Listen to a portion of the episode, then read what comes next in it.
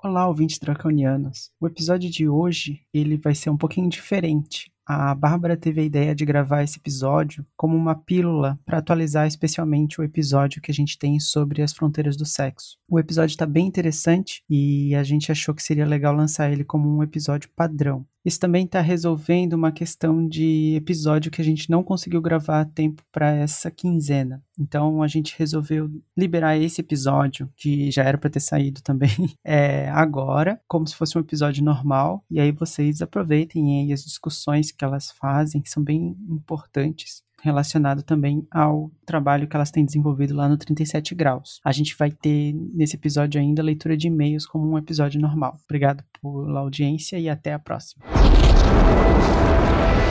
Você está ouvindo Dragões de Garagem.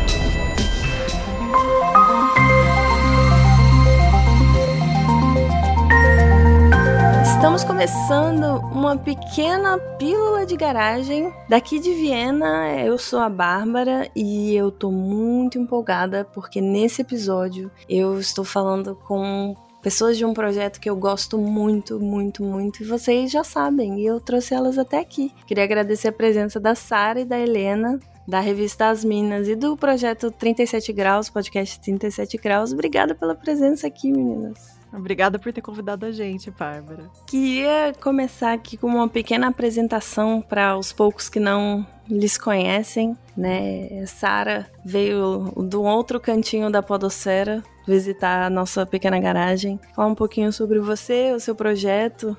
Eu vim da ciência, na verdade, originalmente, então eu sou doutora em biologia, mas desde 2018 eu apresento o podcast 37 Graus com a Bia Guimarães, que é a minha parceira, né, nessas empreitadas. E além disso, a gente também fundou um site que chama cochicho.org, que traz recursos para quem está começando a fazer podcast, com um foco também no podcast narrativo. E a última temporada, né, que a gente está fazendo no 37 Graus é uma série em parceria com a revista Asmina, que daí a Helena vai se apresentar, e que chama Corpo Especulado.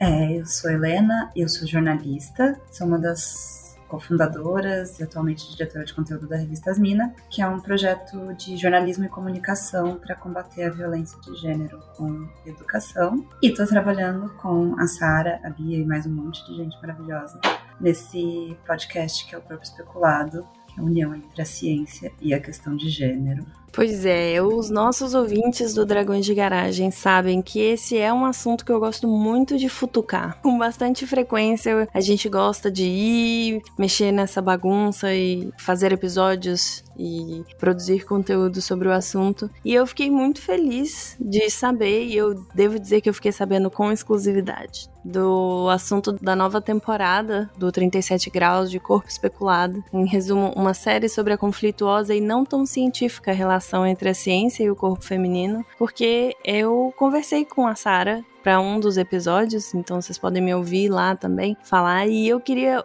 hoje contar para vocês que aquele episódio lá de 2018, em que a gente discute sexo biológico, que define sexo biológico, que eu produzi lá no comecinho querendo fazer storytelling, chamado Fronteiras do Sexo, ele foi completamente cambalhotado e ganhou uma nova perspectiva no primeiro episódio do 37 graus, que chama Duas Caixinhas, e vocês provavelmente já sabem quais são as duas caixinhas. Então eu convidei a Sara e a Helena para um papo hoje, principalmente sobre a série nova, né, a nova temporada e sobre esse assunto de sexo biológico, gênero e esses problemas que a gente, esses problemas de discutir né? Essas questões que a gente tem dificuldade em discutir, que o Dragões já abordou. Vocês sabem que é um episódio queridinho meu e eu queria convidar os ouvintes a irem ouvir toda a temporada do 37 graus, não só essa, mas outras, e desvendarem isso também. E aí, eu queria começar perguntando de onde vem a inspiração dos temas das temporadas. Porque esse episódio que eu produzi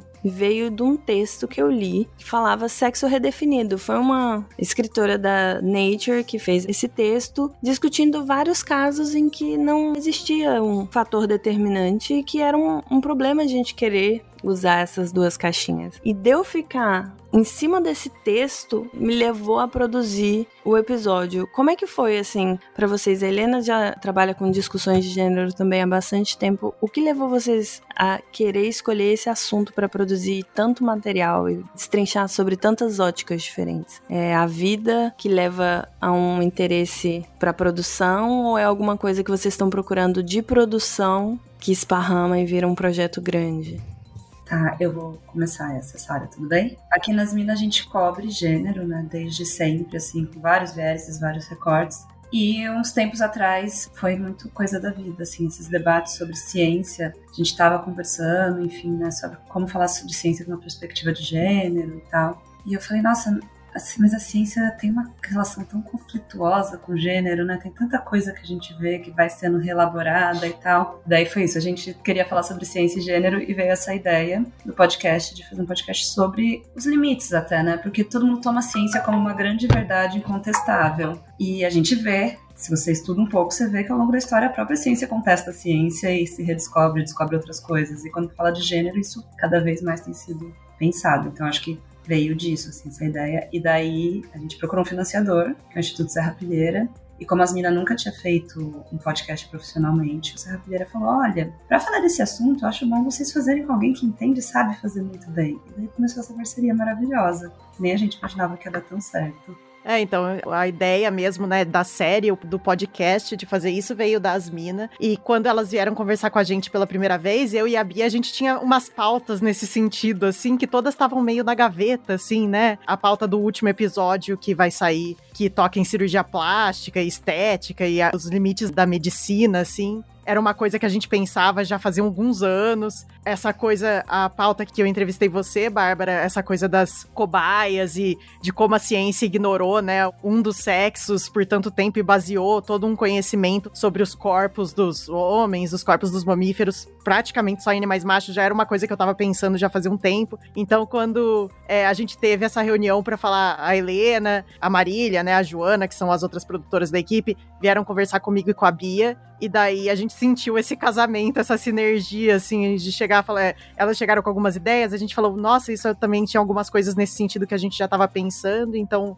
foi uma questão de alinhar, assim, né, que pautas iam acontecer. A gente ficou um tempo nessa fase preparatória de entender quais eram as histórias que a gente ia perseguir e de montar essa produção em conjunto, que foi muito legal e era uma coisa que a gente nunca tinha feito antes no 37 graus, né? Fazer a produção mesmo dos episódios é, com outras pessoas. Mas a gente gostou muito. Essa parte que você falou de escolher quais eram as histórias, os personagens, é outra coisa que eu tenho bastante curiosidade, porque eu produzi esse primeiro episódio sobre sexo biológico antes de fazer o curso de storytelling do Ivan, que foi, assim, uma das primeiras pessoas aqui no Brasil que eu vi com as referências de storytelling de podcast narrativo, né? E aí ele me deu um feedback que o que faltava no meu episódio era um personagem, porque eu faço uma narração de contextos científicos e tal, mas eu nunca apresento alguém pro público empatizar. Eu queria saber se vocês já conheciam os personagens e algumas pessoas que vocês iam convidar para dar depoimentos, por exemplo, nesse episódio primeiro vocês têm o depoimento da mãe de uma pessoa, de um bebê intersexo que fez toda uma batalha judicial e de pessoas intersexo falando sobre estar nesse lugar entre as duas caixinhas, ou se vem a ideia e depois vocês planejam roteiro, procuram as pessoas que encaixam, ou vocês conhecem as pessoas e vocês planejam um roteiro que encaixa. Como é que foi? Eu não lembro agora como é que foi. Você já tinha um contexto dessa história, né? Na sua cabeça, assim.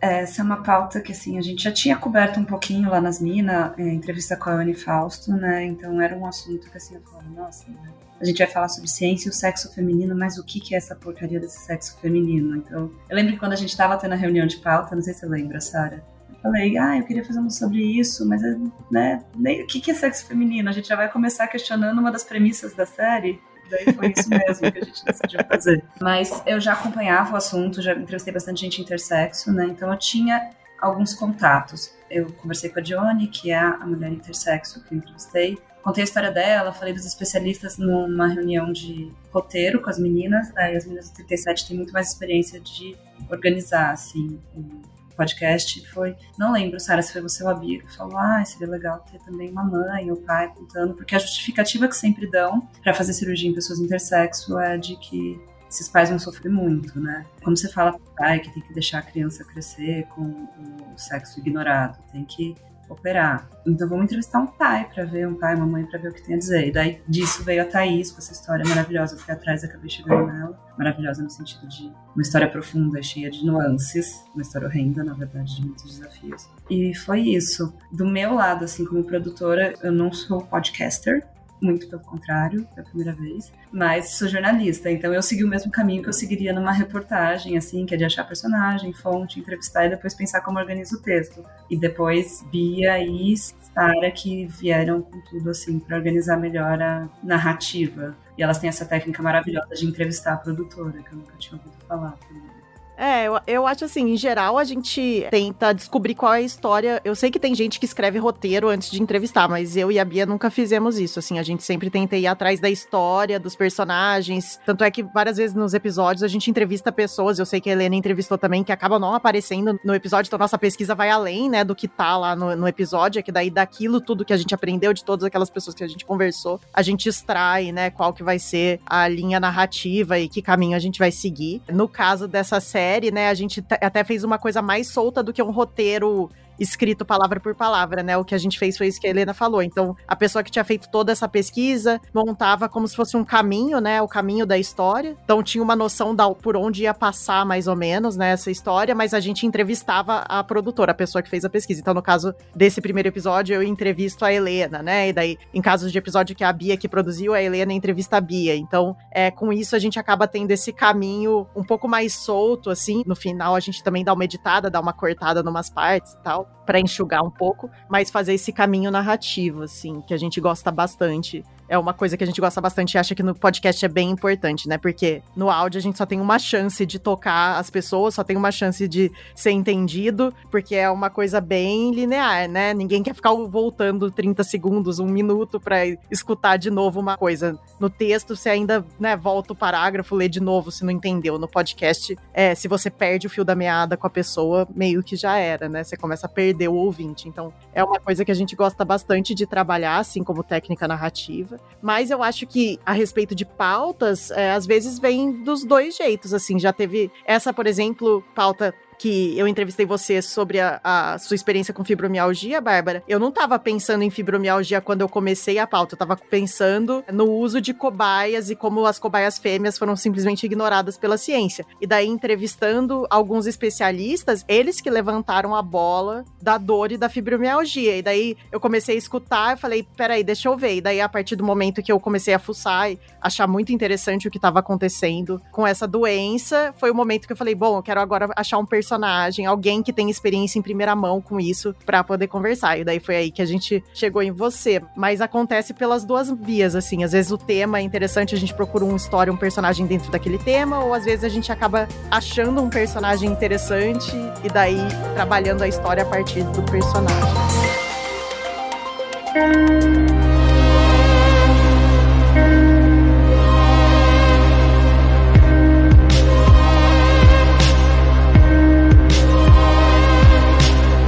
Processo bem fluido de todas as inspirações que vem, né? E não tem como a gente sendo mulher, cientista mulher, produtora mulher, ver o mundo acontecer ao nosso redor e tá excluído em tantas formas, tá excluído em tantos lugares, assim não tem como isso não ser um ponto de inspiração ou de inquietação para falar desse assunto, né? Não sei se questões de gênero especificamente aqui na nossa conversa, mas a dificuldade hoje ainda da gente entender o que que são os papéis de gênero nessa transição, nesse período em que as coisas estão começando a mudar. Na verdade, está começando a mudar. Vocês veem essas conversas acontecendo com mais frequência, essas provocações acontecendo com mais frequência. Agora quase num exercício de divulgação científica, assim, identificar quais são os níveis que essas conversas estão acontecendo, porque a gente fica numa bolha um pouco dos nossos interesses e da ciência e da nossa produção de falar muito sobre gênero, de falar muito sobre essas pautas, mas aí a gente sai e vai para um mundo que ainda não ouviu muito o assunto. Nas pesquisas de vocês em falar sobre isso, vocês acham que tá mais fácil hoje em dia, principalmente, né, Helena que já vem puxando esse lado produzindo conteúdo sobre isso. Vocês veem, sentem uma diferença nas conversas que dá para ter em diferentes grupos, diferentes níveis, em, em diferentes situações? Ou ainda tem um caminho absurdamente longo pela frente? Porque um caminho longo a gente sabe que tem, né? Olha, acho que é só olhar o Brasil, né? Olhar o discurso do presidente. para entender que o debate de gênero tá bem a passos lentos ultimamente. Eu acho que tem, assim, tem tido mais abertura para falar. Tem alguns temas como violência contra a mulher tal que tem. Todo mundo discute, não tá mais no lugar de negar que existe tal, mas outros que não é tão fácil. Daí é quando entra em temas como esse, né? Gênero, identidade de gênero. E é engraçado porque a gente nas minas cobre isso, nosso público é bem nichado, né? Em geral, quem acompanha a gente já acompanha a questão feminista, já tem alguma conexão com o assunto de gênero. E daí tem muita seguidora nossa que é adepta do tal do feminismo radical. Então a gente tem até feministas que estão atacando a gente por estar abordando esse debate do gênero como uma construção. E, enfim, a gente sofreu muito ataque por causa desse episódio, especificamente de mulheres. Assim. Acho que foi o que mais teve, né? Comentários de longe, assim. Né? Foi. Elas fazem muito barulho. E o interessante é que, ainda mais num podcast que a história é extremamente complexa, assim, né? Eu acho que os ataques, eles refletiam 0% da complexidade da nuance, assim, porque dá a impressão que é simplesmente pessoas que elas não ouviram o episódio, elas acham que sabem o que tá falando lá e já ataca antes de ver. A impressão que eu tenho, que foi o feedback também que a gente viu, é não é sobre o conteúdo que foi produzido, é um desconforto sobre a conversa estar acontecendo, né? Então, existem lugares em que a conversa nem acontece, essas discussões nem chegam, e tem lugares em que várias discussões chegam, mas essa específica de gênero as pessoas não querem ouvir, não querem saber e não querem que as discussões existam. Então, o fato de estar se produzindo conteúdo sobre o assunto já é ruim o suficiente. Sim, e as pessoas não refutam nem argumentos, né? Não é sobre o debate, é exatamente isso. A discussão fica ali no não quero falar sobre isso. Isso é um absurdo de estar sendo dito. E aí é como se as pessoas não existissem, né? As pessoas que merecem que essa discussão exista para a gente desfazer essas duas caixinhas ou estabelecer novas caixinhas, qualquer que seja a proposta, essas pessoas ficam ali como é ignorado. É justamente o que acontece, né? Então você não vai discutir, você vai ignorar. Eu tava reouvindo o episódio e uma das partes que mais foi impactante para mim é a parte legal que dizia a urgência biológica e social de se definir qual é o sexo da criança que pode nascer intersexo, assim, a urgência a urgência, porque é uma pessoa que não está em sofrimento, não tem uma condição médica que atrapalha a vida, e é urgente que a gente faça uma escolha por essa pessoa que ainda não consegue decidir nada por si mesmo, que um pai, uma mãe, um genitor, alguém determine. É urgente. Tanto que não abre espaço para discussão. Acho que essa foi a parte que mais me chocou. Teve alguma parte dentro dessa discussão que, tipo, mexeu com vocês de um jeito que eu não tava esperando? Tipo, nossa, essa informação chegou aqui, ficou no meu estômago uns três dias até eu digerir. Assim, tudo. me pega muito nessa discussão. Mas tem uma coisa que eu nunca tinha ouvido antes, que foi quando eu tava entrevistando a Thaís, que é mãe do bebê no intersexo ela me falou que no grupo de mães de pessoas intersexo existe muita violência obstétrica, né? Que é isso da questão dessas mulheres não serem respeitadas, essas crianças não serem respeitadas. Ela ficou sem licença maternidade, a criança ficou sem registro. Era uma criança que não existia perante o Estado brasileiro, não podia ter atendimento médico. É uma limitação assim, é tão absurdo como a sociedade se prende nessas caixinhas que deixa uma criança sem atendimento médico, sem acesso à saúde, e uma mulher sem licença maternidade, porque precisa dessa urgência de operar, de definir. Então eu achei isso, isso me pegou no estômago, assim, mexida, assim, achei muito violento. Eu lembro que quando eu ouvi essa história pela primeira vez da Helena também, nossa, meu queixo caiu, porque eu nunca. É uma coisa tão absurda que a gente não consegue imaginar que poderia ocorrer, né? E é essa coisa da criança nascer intersexo, ter essa urgência para definir, é tratado quase como um. É um bug no sistema, né? É tratado como um bug no sistema, assim. Ele dá erro fatal, assim, e acaba. E a gente milhares dessas pessoas nascendo, né? Direto e ninguém tá nem sabendo o que está acontecendo, porque esse sistema dava um jeito, né, de rapidamente pôr ela, essas pessoas numa das caixinhas e resolver o problema do sistema, né, não o problema das pessoas, mas o problema do sistema por ali mesmo e acabar. E foi muito chocante, eu acho. Foi uma das histórias mais chocantes. É outra nomenclatura que vocês usam também que me arrepiou, que é não é diversidade, é desvio. Então não tem espaço para diferença.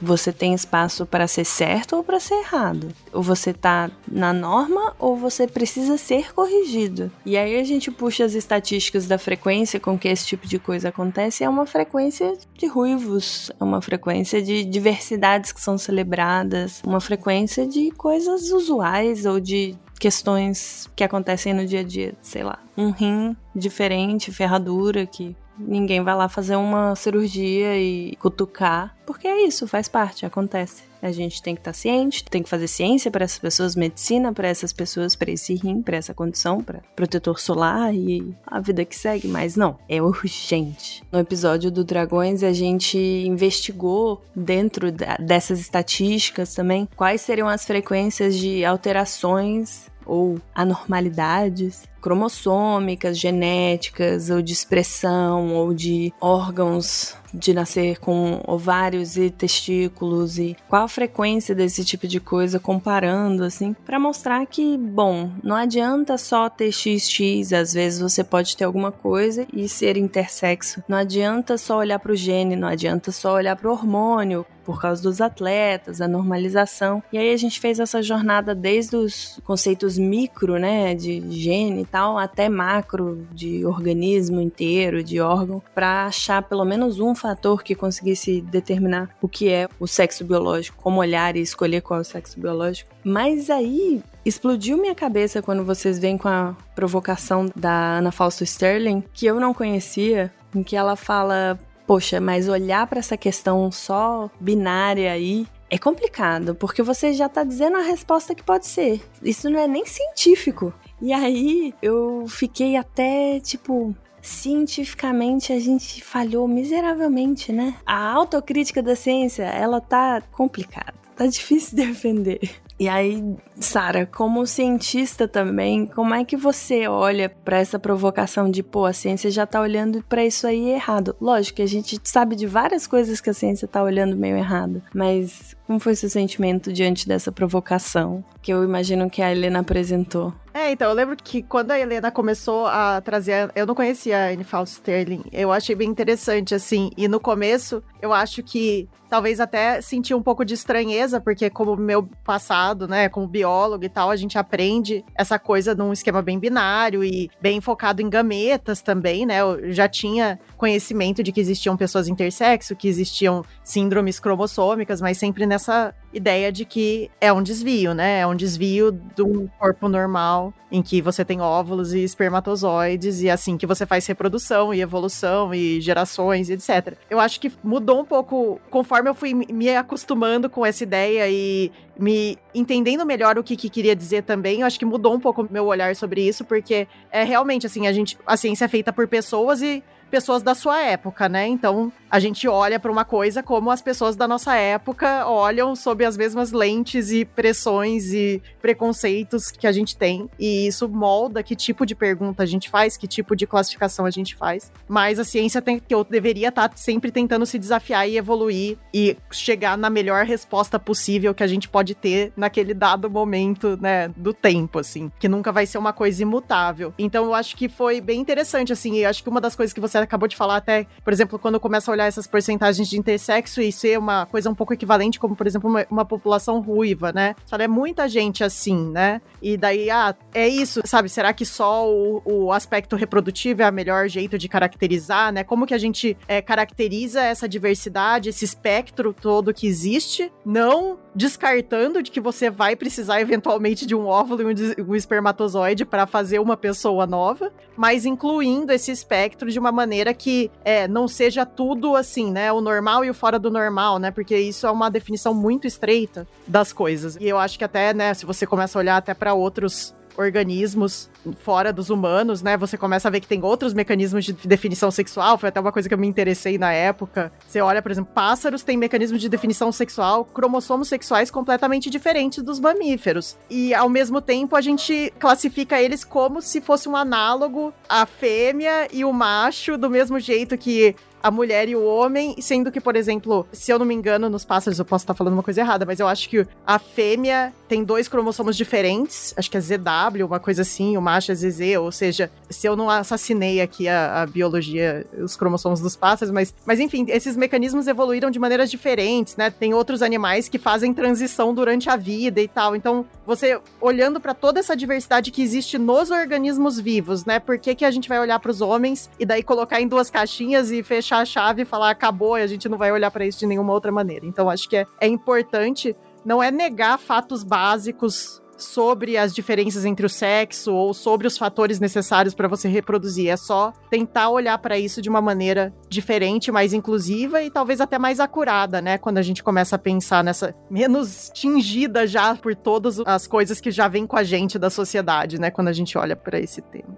Se eu puder fazer um comentário, a Sara falando me lembrou de uma. Eu entrevistei a Ana Arndt, né, que é, que é pesquisadora também. Ela estuda muito essa coisa de viés e ela mencionou as pesquisas sobre homossexualidade, né? Que sempre. Não acabou não entrando no episódio isso, mas as pesquisas sempre partem do. Vamos entender por que alguém é gay. Então, tipo, o gay como fora da curva. O errado a gente vai ter que entender porque alguém cometeu esse desvio. E não quer, vamos entender por que as pessoas têm orientações sexuais, o que define as diferentes orientações sexuais. Então eu achei que isso mostra muito como, tipo, de onde vêm as perguntas, né? Elas vêm desse momento que a gente tá vivendo, quando fala de sexo, em geral é mais ainda, se olhar só para partir de um lugar muito específico.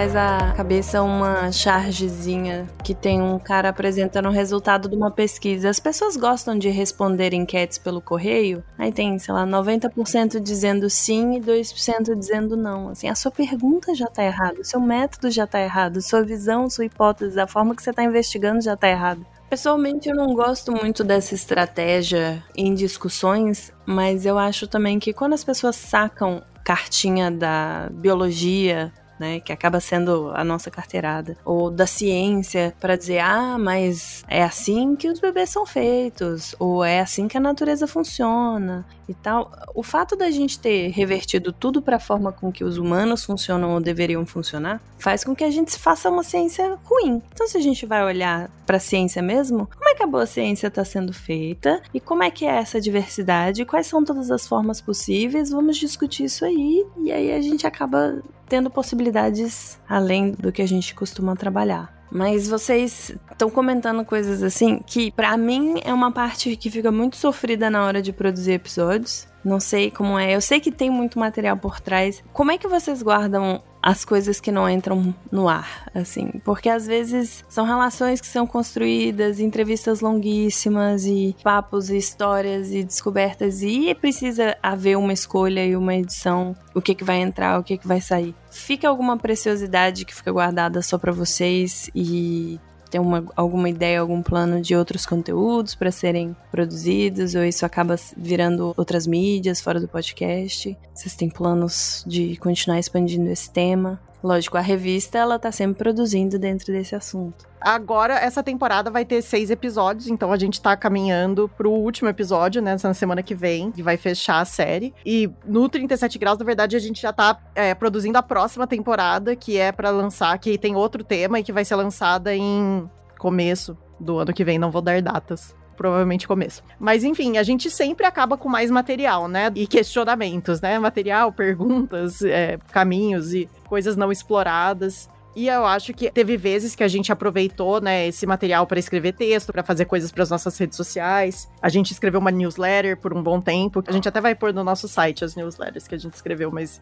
que tinha coisas que a gente não é, conseguiu explorar nos episódios, né, das temporadas passadas. Então acho que é sempre uma possibilidade, né, que esse conteúdo seja reaproveitado de alguma maneira, esse conteúdo que ficou assim, que não conseguiu entrar nos episódios. Mas o nosso formato, eu sei que, por exemplo, a Asmina com certeza vai continuar cobrindo isso isso, porque é o que vocês fazem, né, Helena? O nosso formato, a gente trabalha com temporadas, então, na verdade, fechando essa, a gente já tá virando um pouco a chave para olhar para outras coisas, mas eu acho que, é, com uma coisa assim, nada do que a gente fez pro 37 graus ficou parado, né? Todas as temporadas que a gente mergulha num tema, né? Então a gente já mergulhou no tempo, na epidemia de Zika, na epidemia de Covid, já mergulhou no que faz a, a fábrica da nossa realidade. Enfim, a gente fica nessas aspirações e sempre isso influencia como a gente pensa nas próximas coisas que a gente faz. Então acho que com certeza essa camada nova aí do corpo especulado vai aparecer de alguma maneira nos episódios. Isso é muito doido. Eu sinto que é como se eu tivesse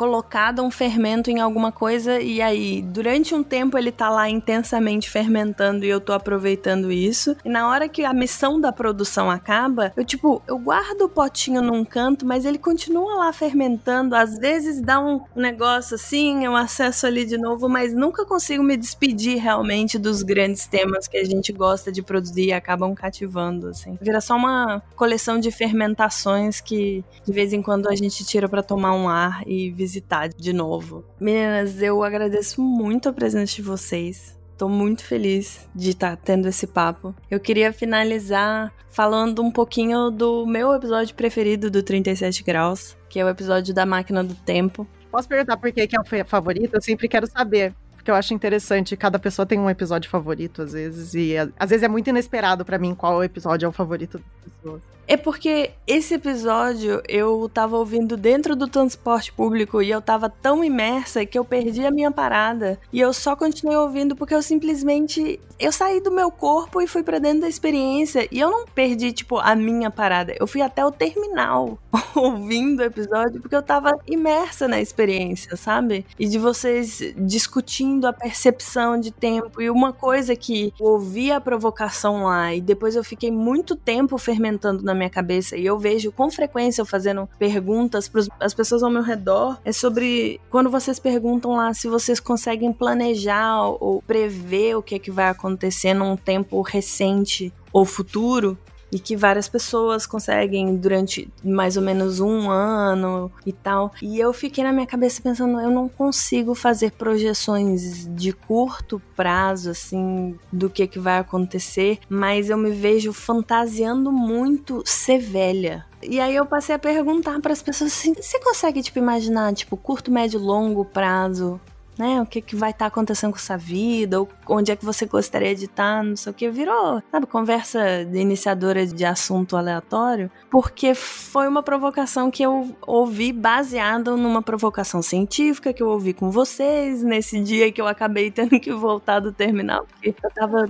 ouvindo o episódio e eu me desliguei completamente da realidade. Então ficou, assim, um marco de discussão na minha cabeça e de evento. Eu sei exatamente onde eu estava e qual foi o metrô que eu perdi quando eu tava ouvindo esse episódio. Isso me lembra também um episódio do Radiolab que eles estavam falando sobre o disco de ouro que foi enviado na Voyager, que tem uma série de sons que foi gravado, tipo trovão, onda do mar, o canto de pássaros, tem um coração batendo também. E esse episódio do Radiolab, que é uma inspiração para mim, assim, fala sobre qual é esse coração batendo, né? Que é um coração da mulher que estava tendo uma relação com o Carl Sagan e eles estavam apaixonados e tal. Então, o áudio como uma forma de cápsula do tempo, de cápsula de memórias, de sentimentos, de marcos marcos e de coisas que a gente quer levar, que seja para o futuro, que seja para o espaço, para os alienígenas ou algo do tipo. Queria propor um exercício de pensar se a gente fizesse uma cápsula do tempo para ser enterrado e aberto daqui a 50 anos,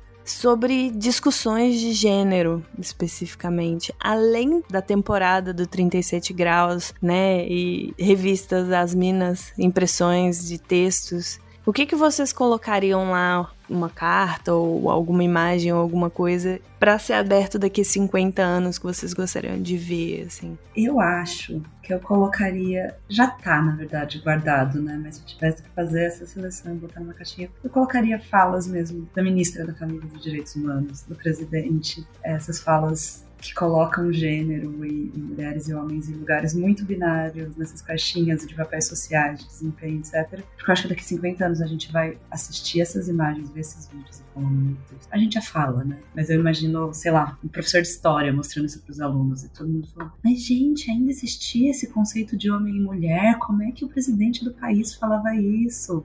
Então, eu não sei se é porque eu tô muito afetada pelo momento político do Brasil, mas essa é a primeira coisa que eu penso. Eu espero que esse episódio que estamos gravando agora e essas emoções e esses sentimentos marcantes estejam super datados e que daqui poucos meses talvez a gente ouça e fala: "Nossa, que coisa, né? Passou". Mas enfim. Que eu tava pensando que é uma dessas coisas que você falou assim: ah, tem coisas que ficam assim, que você fica interessada e fica pesquisando e tal, e de repente não sai no episódio. E eu acho que uma das coisas que eu me interessei bastante quando tá fazendo essa temporada é essa questão de gênero no esporte. Eu acho que agora tá tendo uma coisa muito grande, né, com essas atletas transgêneros, atletas intersexo também, é o esporte feminino. Tem uma certa revolução acontecendo, assim, e tem tanto, né, mudanças que estão acontecendo, atletas que estão sendo excluídos, atletas que estão sendo incluídos e de todo lado tem briga, parece, né? E é, seria, eu acho que é uma questão que daqui a 50 anos vai ter mudado bastante. Então seria uma, uma coisa que eu gostaria de revisitar em 50 anos para ver onde foi parar o esporte feminino. Masculino também, mas acho que o feminino é mais. O que será que vai acontecer? É uma coisa que eu me interessa. Vão ser boas Olimpíadas de assistir daqui uns 50 anos. Eu já gosto agora, imagino no futuro vai ficar mais divertido. Meninas, muitíssimo obrigada. Quero deixar aqui o espaço para vocês divulgarem absolutamente tudo, onde as pessoas podem encontrar os podcasts, os sites, as mídias alternativas para ver os spin-offs daquilo que não entrou nos episódios e vão sair. E aí o pessoal vai falar: ah, esse daqui foi feito na entrevista pra temporada. E onde todo mundo encontra vocês para a gente poder aproveitar ao máximo aí essa temporada, essa inspiração, essa discussão que fermenta, fermenta muito dentro de mim, vejo que fermenta dentro de vocês e é isso, é tipo kombucha, sabe? Você fermenta um pouquinho, passa adiante para todo mundo fazer. Eu espero que seja assim com essa discussão. Helena, por favor, aí todas as suas redes e onde as pessoas podem te encontrar. Eu não quero ser encontrada, mas sigam os arrobas Revistas Mina por aí, que daí meu trabalho e de muitas outras jornalistas estará lá. Óbvio, o podcast Corpo Especulado, que está no 37 graus, mas também tem um feed próprio quem sabe poderá ter uma segunda temporada. E acho que é isso. O site das Minas é azmina.com.br.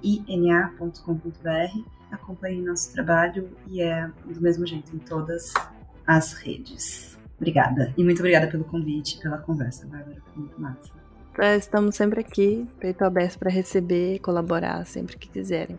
Ah, então do nosso lado, primeiro, obrigada, Bárbara. Adorei o papo, é, adorei vir aqui, adorei a entrevista que fiz com você. Para quem quiser ouvir só a Bárbara, o episódio da Bárbara chama Complicadas Demais, é o quarto episódio da temporada do Corpo Especulado, que você pode encontrar buscando Corpo Especulado no seu tocador de podcast ou 37 Graus, se quiser ouvir pelo feed do 37 Graus, tem nos dois lugares. O 37 Graus que é um podcast narrativo de ciência, tá nas redes na arroba 37podcast. E se você interessa pela produção de podcasts e quer acompanhar um site que meio que traz os assuntos de bastidores de produção, às vezes a gente entrevista produtores, às vezes a gente é, traz dicas de plataformas, de ferramentas, enfim, a gente traz esse conteúdo para quem faz podcasts. Pode procurar o cochicho.org e nas redes Cochicho Áudio.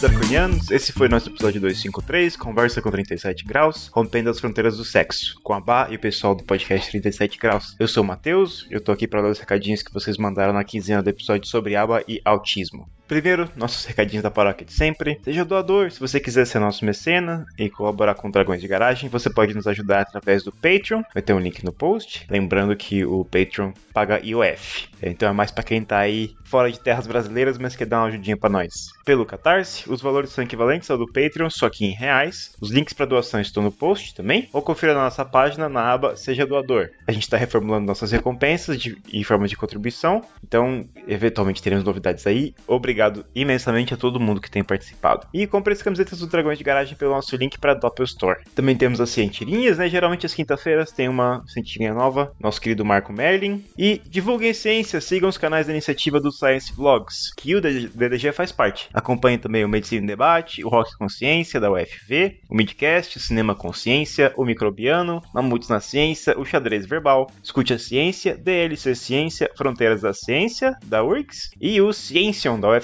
Também o canal do Aquila no Telegram, link vai estar no post né? E o Twitter do Atila e o YouTube também. Então, seguindo com a nossa lista de novos mecenas, e infelizmente a gente não conseguiu atualizar a lista essa quinzena. Agradecemos a todo mundo que se juntou e está colaborando com a gente. A gente corrige isso na próxima leitura de e-mails do próximo episódio. Meia culpa, desculpa, gente, mas assim que, que puder a gente lista vocês. Muito obrigado. Então, vamos aos e-mails. Primeiro tem o e-mail do Rodrigo, que ele deixa uma sugestão de, de episódio. Boa tarde, já pensaram em entrevistar o Rafael Bessa, redescobridor da rolinha do Planalto? Pensem com carinho, um fraterno abraço. Rodrigo, eu nunca ouvi falar do Rafael Bessa, eu não sei se o pessoal do Dragões da Biologia o conhece, é bem provável que sim, mas eu consegui achar uma matéria sobre, sobre a redescoberta da rolinha do Planalto. Eu vou deixar o link aqui no, no post também. Quem sabe, se a gente conseguir contato com ele, seria uma boa. Seguindo aqui pro próximo próximo e-mail do Marcelo Moretti. Salve dragões! Eu adorei o último episódio sobre autismo. No meu dia a dia não tenho convívio com pessoas do espectro autista e talvez por causa das mídias, como Sheldon, que foi mencionado, eu sempre achei meio fascinante como é um software diferente. Foi muito esclarecedor, gostei de entender mais sobre esse assunto. E um personagem que vale a pena mencionar é o Abed, eu acho que é assim, desculpa se eu pronunciei errado, da série Community, que é apresentado como autista desde o começo, mas não de uma maneira caricata e exagerada como o Sheldon. Abraços, meus queridões. Grande abraço. Marcelo, a gente recebeu bastante mensagens sobre o, o, episódio de autismo no bot do Telegram, né? Tem a primeira aqui da Silvia Sogetsu. Oi, pessoal, ficou muito legal o episódio sobre autismo. Parabéns e obrigada, vocês são demais. Ah, muito obrigado, Silvia. Próxima mensagem aqui do Gustavo Matos. Saudações, meus amigos draconianos. Acabei de ouvir o episódio de autismo e posso dizer que ele mudou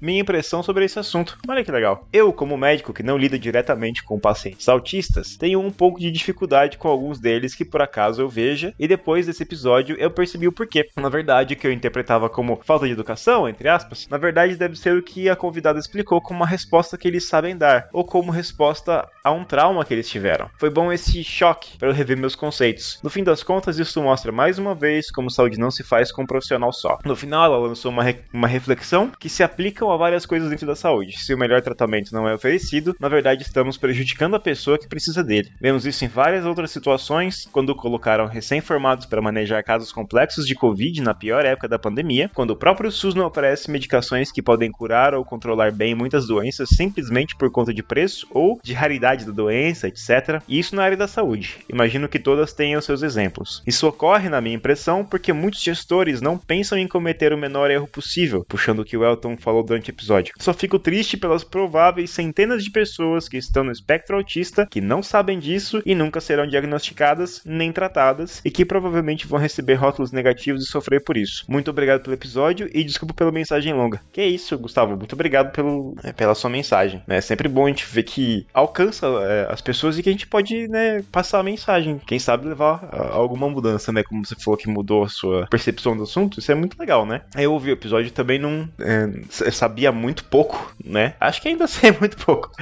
Mas o episódio ajudou bastante a entender como é para as pessoas que estão no espectro do autismo, né? E continuando aqui, com uma mensagem da Ariane Oliveira. Estou terminando de ouvir o episódio sobre aba e autismo e só consigo pensar no meu afilhado que antes de ser adotado, o pessoal do abrigo disse que ele teria diversas limitações ao longo da vida. E hoje, com menos de um ano de tratamento e cuidado, ele já quebrou diversas barreiras, principalmente em relação à comunicação. Obrigado por falar sobre isso, episódio muito bom. Obrigado pela mensagem, Ariane. E aqui, por último, nós recebemos uma mensagem muito legal da ouvinte Camila, em que ela conta como que foi a história do diagnóstico dela, como ela recebeu o diagnóstico de transtorno do espectro do autismo, né? Então, né, sem mais delongas, eu acho que como ela mandou uma mensagem em áudio, ninguém melhor do que ela mesma para contar a história dela. Então aqui o depoimento da Camila. Olá, meu nome é Camila Cruz, sou da cidade de São Paulo. Eu trabalho como analista de sistemas e gostaria de falar um pouco sobre o episódio 252, é, aba e autismo. É, bom, primeiramente, eu fui uma das pessoas que sugeriu o tema autismo e fiquei extremamente feliz em saber é, que virou um episódio todinho dedicado ao tema. O assunto me toca diretamente, pois fui diagnosticada com autismo nível 1 de suporte, que antigamente era conhecido como autismo leve ou síndrome de Asperger. Asperger, Asperger, depende aí da sua leitura. Posso dizer que ouvir sobre autismo no Dragões foi muito satisfatório. Além disso, eu achei muito interessante como o tema foi abordado pela convidada Ana Arantes. É, geralmente, o que eu encontro por aí sobre a aba é para contar um pouco, apontar algum profissional picareta, né, ou abordagens mal feitas, né. Uh, e agora finalmente eu consegui entender o que é a aba e por que é tão importante. É, a Ana foi muito pé no chão, na minha opinião, mas também teve uma fala muito acolhedora, esperançosa, é, uma vez que ela deixou claro que pessoas autistas estão por toda parte, têm seus direitos, seus deveres, e que acima de tudo, como quaisquer outras pe pessoas, é, querem levar uma, boa, uma vida boa e digna, né? E também que existem profissionais como ela, que racha a cabeça todo dia e por anos e anos estudando para poder trabalhar nessa promoção de qualidade de vida. É, bom, se deixar eu passo aqui o dia todo falando sobre autismo, mas eu gostaria de fazer um recorte específico aqui, relatar como foi meu diagnóstico, que foi muito difícil é, e demorado, é como foi dito no episódio.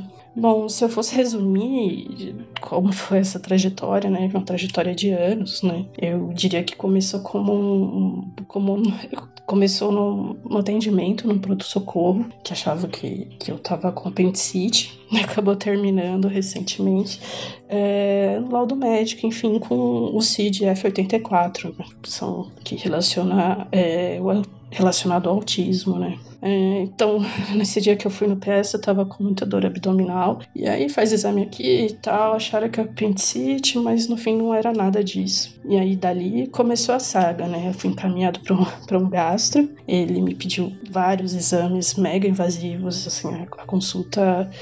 É, durou nem 10 minutos, assim, olhar pra minha cara, apertou minha barriga e mandou uma pilha de exames para fazer. Aí me indicaram outro médico, fui nesse médico e ele era, ele era muito bom, excelente. Ele não via eu como um intestino problemático, né? Ele me via como uma pessoa com demandas, com problemas, né? Que precisava ali de, da ajuda dele. E depois de várias consultas, ele falou assim: Olha, Olha, Camila, eu, eu acho que você tem um comportamento bastante ansioso, né? Isso pode, inclusive, estar tá afetando o seu, sua, é, sua, seu intestino, né? O funcionamento e tudo mais, né? Que na época eu, eu tinha algumas questões que incomodavam bastante. Aí ele falou, o que, que, você acha então de dar uma olhadinha nisso? Vai falar com um psicólogo e tal, ver o que ele acha, né? É meio engraçado falar que um gastro que, que, que te encaminha para um psicólogo, mas foi bem isso, né? Aí eu fui procurar um psicólogo, achei bacana, também pude tratar um pouco da minha.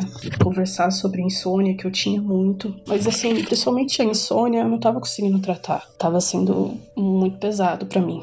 É, é destruidor, assim, ter semanas e semanas com, com insônia é uma coisa incapacitante. É bom, aí agora começa a saga dos psiquiatras, né?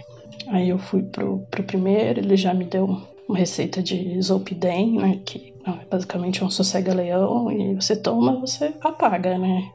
E no começo foi bom, porque eu precisava, eu precisava descansar o corpo, né? Mas é, os problemas continuavam lá, né? Aí beleza. Muita terapia, muita terapia. E aí, é, ainda principalmente por causa do convênio, né? Os médicos entram no convênio, saem do convênio e você não consegue fazer um tratamento contínuo com o mesmo médico, né?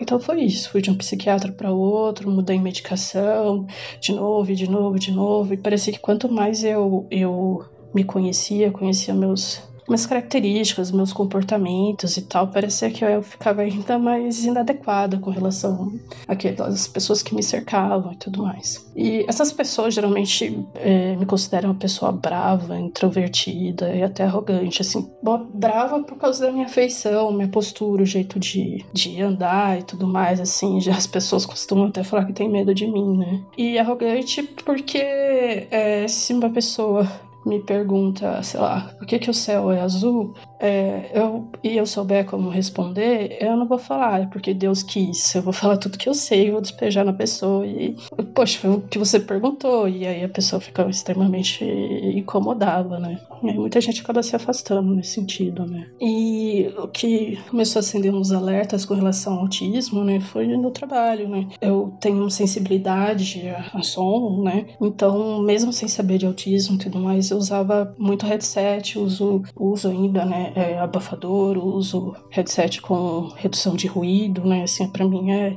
é uma questão é, muito importante, né? E um dia um colega virou e falou assim: Você aí com esse fone parece o Sam da série Atypical, né? Além disso, você. É, não, não abraça, não cumprimenta com beijinho, não aperta a mão, é, parece, dá, parece cara lá e tal, né? E eu nem sabia da série e tal, então eu fui assistir, né? E apesar de ser muito, muito diferente do Sam, eu não me identifico muito com ele, assim, né? Ele, alguns estereótipos, assim, bem definidos, né? De, pela mídia, né, do que é ser autista. Mas algumas coisas me chamaram atenção e eu fui pesquisar, né?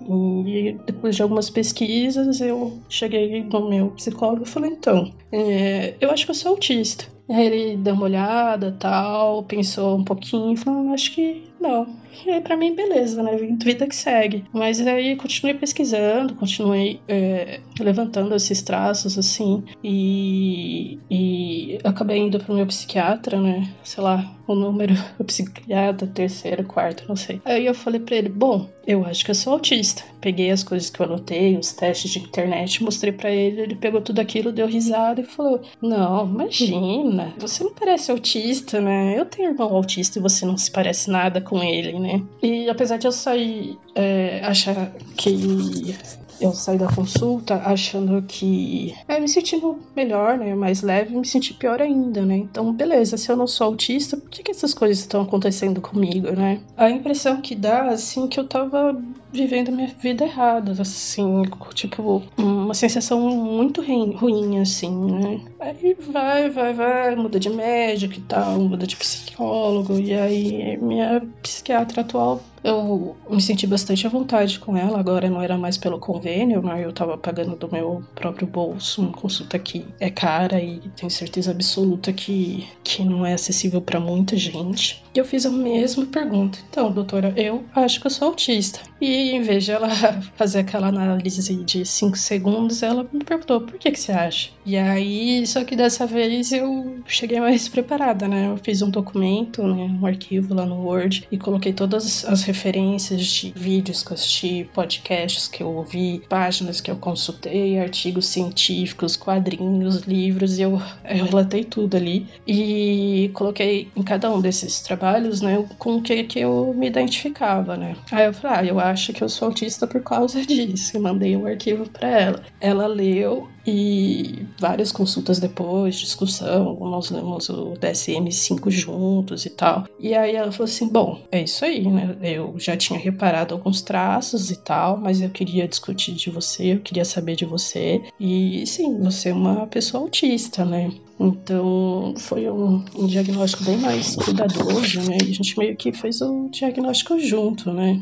E, e o diagnóstico foi importante para mim, né? Tem gente que invalida, né? O diagnóstico, ah, vai te rotular, vai te prender dentro de, de um estereótipo e tal. E é muito pelo contrário, né? É um, é um, é um baita, assim, um baita impacto na tua vida receber um diagnóstico como um diagnóstico de autismo. Mas eu comecei a entender, eu ainda tô nesse processo, né? Comecei a entender que é, eu sou uma pessoa diferente. E ao contrário do que eu pensava antes, eu não estava vivendo a minha vida errada, né? Eu estava vivendo minha vida de acordo com as minhas características, que são, é, são diferentes da, da maioria. E tudo bem, é isso, sabe?